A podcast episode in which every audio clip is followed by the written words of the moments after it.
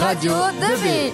Radio 2B. Retrouvez-nous sur 100 FM ou sur remibello.fr. Radio 2B. Allez, il est midi 6, vous êtes toujours à l'écoute de Radio 2B et on se retrouve tout de suite aujourd'hui avec Madame Lécureux qui est inspectrice d'académie et aussi inspectrice pédagogique régionale en histoire-géographie euh, qui vient nous parler du grand oral et euh, pour procéder à son interview, nous sommes avec Mathieu et Marie. Bonjour à vous. Bonjour. Bonjour. Merci et bonjour à tous. Bonjour Mathieu. Merci d'être à mes côtés pour cette émission.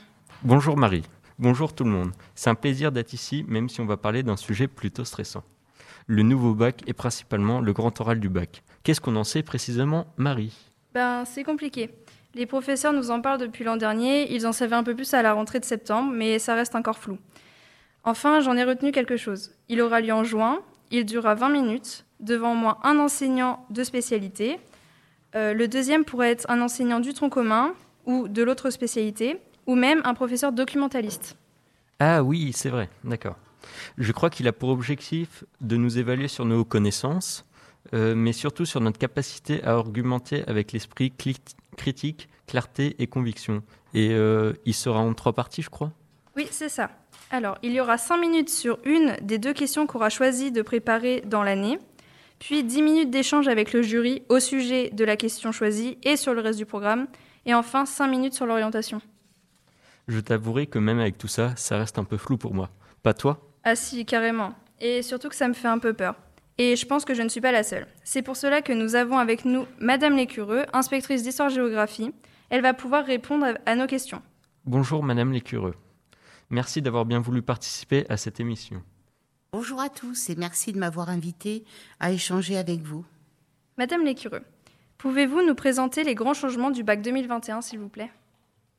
Le nouveau bac est une rupture avec l'ancien, dans le sens où il introduit une part non négligeable de contrôle continu, qui représente 40% du total. 10% du total concerne l'enseignement, tous les enseignements, y compris le MC, à partir des notes portées sur les bulletins.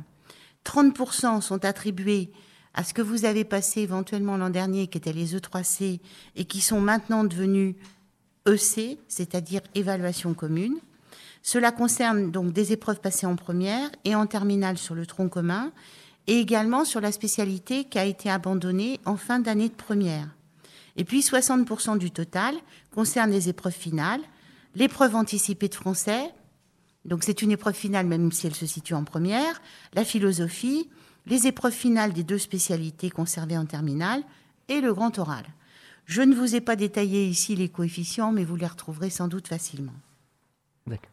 Parmi les nouveautés, il y en a une en particulier qui nous préoccupe, le grand oral, dans l'objectif de renforcer les compétences orales des élèves.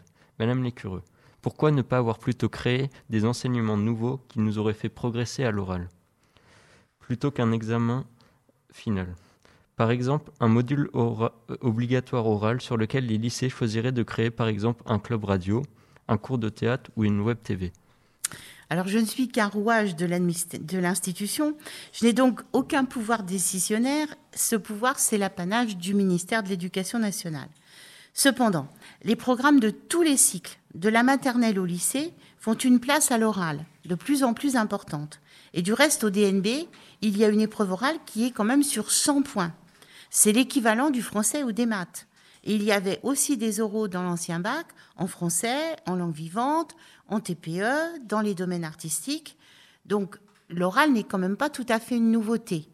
Néanmoins, votre suggestion est intéressante, il faut la faire connaître. Sachant que les questions que nous devons présenter au jury peuvent porter sur les deux spécialités et que nos emplois du temps sont très compliqués et chargés cette année. Comment arriver à construire des questions mélangeant les deux spécialités? Sans avoir des heures en commun avec nos enseignants de ces matières Vous avez le choix. Vous pouvez faire porter les questions sur une spécialité à la fois ou de manière transversale. Donc, en l'absence d'heures communes aux deux spécialités, vous pouvez ne travailler que sur une spécialité à la fois. Mais vous pouvez aussi présenter vos idées à vos professeurs afin qu'ils vous aident à construire vos choix de manière un petit peu plus aidée. Marie et moi, nous avons choisi les spécialités sciences économiques et sociales et mathématiques. Nous avons essayé d'imaginer des questions qui croiseraient ces deux enseignants, enseignements à votre avis, ces questions pourraient-elles être utilisées par des candidats? Une bulle spéculative peut-être être rationnelle. Comment les sondages d'opinion sont-ils légitimés par la loi des grands nombres? Alors vous me posez une colle parce que je ne suis spécialiste ni de l'une ni de l'autre de ces deux spécialités, mais je vois bien au travers des questions que vous avez posées que vous avez fait l'effort d'intégrer une dimension mathématique à une, réflexion plus large, plus notionnelle, en lien avec la SES. Je pense que vous êtes dans la bonne direction dans la manière dont vous avez formulé. Euh, alors, lors des cinq premières minutes de l'oral, le candidat devra, en présentant et en répondant à la question, être debout face au jury. Pourquoi avoir choisi cette modalité pour passer la première partie de ce grand oral? Non seulement vous serez debout, mais en plus vous n'aurez ni notes ni support. Cette épreuve me semble être un peu une réplique des oraux style Sciences Po. Être debout a tout son sens, car tous les spécialistes de la communication sont en accord pour dire que la station debout permet de mieux respirer, de mieux capter l'attention de son public et la communication non verbale, c'est-à-dire votre gestuelle par exemple, peut aussi être prise en compte. Et d'ailleurs, vous pourrez noter que dans les grands meetings, les intervenants sont toujours debout derrière un pupitre. Et également, quand, si vous passez un jour un concours, bah, vous vous apercevrez qu'on procède aux oraux debout. Et d'ailleurs, nous avons le droit de préparer un diaporama ou un prédzi ou pourrons-nous écrire quelque chose au tableau pour écrire une expression mathématique, par exemple? Pour l'instant, c'est non. C'est non. Euh, même dans les domaines artistiques où il paraît difficile de parler d'une œuvre d'art sans la montrer, par exemple, les inspecteurs généraux sont en discussion avec le ministère par rapport à cette question, mais ça ne semble pas prendre le chemin d'un support. Euh, passons maintenant à la préparation de cette épreuve. Mathieu, tu as une question à ce sujet, je crois. Allez, ne sois pas timide. Très drôle, Marie, bien vu. Madame Lécureux, pour les élèves les plus timides qui n'arrivent pas à parler devant une classe de 35, comment arriver à s'entraîner au grand oral tout au long de l'année pour préparer efficacement l'épreuve? Il y a des méthodes qui permettent de dépasser cette timidité qui, qui je dirais, est un peu normale, euh, surtout à la période de l'adolescence. C'est ce que les spécialistes de l'oral appellent les icebreakers. Mais il est quand même assez peu probable qu'un projet puisse être monté autour de ça cette année, par manque de temps, mais aussi à, cause de la conjoncture euh, actuelle hein, et, dès cette rentrée scolaire. Mais il faut quand même que vous ayez en tête qu'après les épreuves écrites, vous aurez du temps dans les horaires de spécialité pour travailler la dimension oratoire de ce grand oral. Et puis moi, je peux vous donner quelques petits conseils. S'entraîner devant son miroir, pratiquer la lecture expressive, s'enregistrer, se réenregistrer jusqu'à satisfaction est sans doute une très bonne méthode. Et puis on peut très bien imaginer de produire des exposés enregistrés qui sont écoutés par vos camarades en classe. Ce grand oral devra être ou alors entre années à l'aide des professeurs ou alors entre camarades. Peut-on craindre que des inégalités puissent être présentes dans la préparation de l'épreuve entre les lycées, mais euh, également L'inégalité est la norme en quelque sorte, puisque chaque élève, comme chaque professeur, a sa propre personnalité qui lui fait organiser de manière diverse son travail.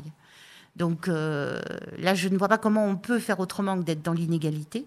Cependant, et ça c'est une manière de, réduire ces inégalités, l'ensemble des professeurs de l'académie euh, qui enseignent en spécialité en classe de terminale aura une formation au grand oral en cours de, cette année scolaire des réunions il y aura également des réunions d'entente, d'harmonisation pour que euh, les pratiques et l'évaluation finale soient le plus juste possible. Euh, sachant que le cours de SES, e par exemple, se prête plus à l'oral qu'un cours de mathématiques, apporter au professeur, la formation va pouvoir apporter aux professeurs de ces matières. Alors là, je suis perdue parce que... C'est une question euh, rajoutée au dernier moment. D'accord. Alors, redites-moi un peu parce que je n'ai pas très bien suivi. Alors, sachant que les cours d'SES, par exemple, ils se prêtent plus au, à l'aspect oral qu'un cours de mathématiques, qu'est-ce que la formation va pouvoir apporter en plus aux professeurs de ces matières? Alors, je crois que ça va aussi leur montrer que dans toutes les matières, on peut mettre en place des activités d'oral. Que peut-être on n'y a pas pensé tant que ça en amont, mais qu'il y a, comme ce sera à faire, et comme ce sera des formations qui seront euh, transversales, euh, l'expérience de certains va pouvoir servir aux autres. Quand un prof de langue vivante qui est habitué à travailler l'oral rencontre un prof de maths qui peut-être le fait moins, il peut peut-être lui donner des trucs, des astuces qui vont lui permettre de faire évoluer sa pratique. Concernant l'orientation, Un élève dans ou près d'une ville universitaire n'aura-t-il pas accès à plus d'informations utiles et pro habitant à de habitant à une heure de l'université la plus proche? Pour moi, il s'agit vraiment pas que, que, que vous ayez à connaître tous les parcours post-bac. Les élèves ne sont pas des succès d'année des conseillers d'orientation. Mais c'est plutôt à vous de réfléchir au choix que vous avez fait. Pourquoi est-ce que vous avez couplé telle et telle spécialité? Pourquoi vous euh, avez-vous choisi euh, à la fois mathématiques et SES plutôt que SES et, et histoire géo, euh, géopolitique et sciences politiques? Vous voyez, ça c'est une, une question et qui va être une réflexion personnelle. Et puis, qu'est-ce que ça vous a apporté? C'est vraiment ça qu'on va vous demander. C'est, c'est pas de, de réciter des choses toutes faites, mais plutôt, qu'est-ce que cette expérience vous aide à construire mentalement, intellectuellement. Comment peut-on évaluer la pertinence d'un projet d'orientation Faut-il par exemple s'être renseigné sur les perspectives de recrutement dans le domaine qui nous intéresse en 2023 si on veut un bac plus 2 ou en 2026 si on veut un bac plus 5 Non, non, non, en aucun cas, ce, ce n'est pas du tout ce que vous avez à faire. Après, je vous conseille plutôt le bac plus 5, hein, vous aurez plus de chances de trouver du travail. C'est vraiment par rapport à vous-même que vous devez réfléchir. Et puis, il faudra que vous expliquiez que vous, aurez du temps avec vos professeurs de spécialité après les épreuves écrites pour vous aider à cette perspective-là. Ils vont vous aider à vous poser les questions utiles qui vous permettront d'avoir une réponse, je dirais, personnalisée. Pas euh, quelque chose de standard que vous allez réciter, mais vraiment ce qui correspondra à votre propre parcours et votre personnalité. Concernant l'évaluation maintenant, nous avons regardé la grille officielle. Elle se penche sur la qualité de l'oral, de la prise de parole en continu, et la de l'interaction et la quantité et la construction de l'argumentation sont évaluées. Seule une compétence évaluée concerne les connaissances du candidat, alors que nous avons toujours eu l'habitude d'être évalués sur le contenu que sur euh, notre façon de s'exprimer, et cela depuis notre début de notre scolarité. Pourquoi avoir fait ce choix? Vous passez déjà une épreuve finale dans votre spécialité. Cette épreuve finale, elle évalue vos connaissances spécifiques. Donc le grand oral, il ne veut pas être redondant. Une chose, évalue exactement la même chose, c'est redondant. Donc l'idée, c'est de prendre une autre dimension, celle de l'oral en soi. Et bien sûr, il y aura une adéquation entre la forme et le contenu. Je vois pas comment on peut être bon sur la forme si on ne sait rien. Pour vous montrer convaincant, euh, pour vous montrer convaincant, il faudra articuler les deux. Et vous pouvez être vraiment aussi tout à fait érudit et pas être capable de communiquer à l'oral. Donc c'est une compétence nouvelle qui est la qualité d'expression, de communication, de conviction au travers de l'oral. Madame Lécureux, entre nous et ça ne sortira pas cette pièce, d'accord Mathieu? Avez-vous des astuces à nous donner pour réussir ce grand oral? Alors, je vous ai déjà donné quelques, quelques astuces, hein, comme un entraînement régulier devant votre miroir, par le biais d'enregistrement, par le biais de vidéos, mais aussi en petits groupes, entre amis. Euh, ça me semble être des moyens de, de, vous préparer à cet oral. Et puis alors, comme je suis quand même un peu euh, pro Nicolas Boileau, je vous citerai quand même Nicolas Boileau, qui est un auteur du XVIIe siècle, qui a dit « hâtez-vous lentement » et sans perdre courage, vingt fois sur le métier, remettez votre ouvrage. C'est vraiment la force de l'entraînement. C'est parce que vous ferez et que vous referez que vous progresserez.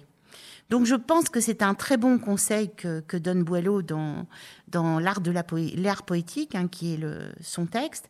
Et dans le même poème, il dit aussi Avant donc que d'écrire, apprenez à penser. Ce que l'on conçoit bien s'énonce clairement, et les mots pour le dire arrivent aisément. Je pense que c'est un conseil qui peut aussi vous aider à préparer l'écrit. Donc relisez Boileau. Merci beaucoup, Madame Lécureux, inspectrice d'histoire-géographie, d'être venue à l'antenne de Radio 2B pour répondre en direct à nos questions. Nous espérons que l'auditeur a été utile pour nos auditeurs. En tout cas, moi, j'y vois un peu plus clair. Et moi, je vous souhaite beaucoup de courage et de réussite pour cette année. Eh bien, merci, euh, merci à vous euh, d'être venu, Madame Lécureux, en direct sur Radio 2B. Retrouvez Radio 2B sur www.regnibello.com slash radio 2B sur www.regnibello.com slash radio 2B.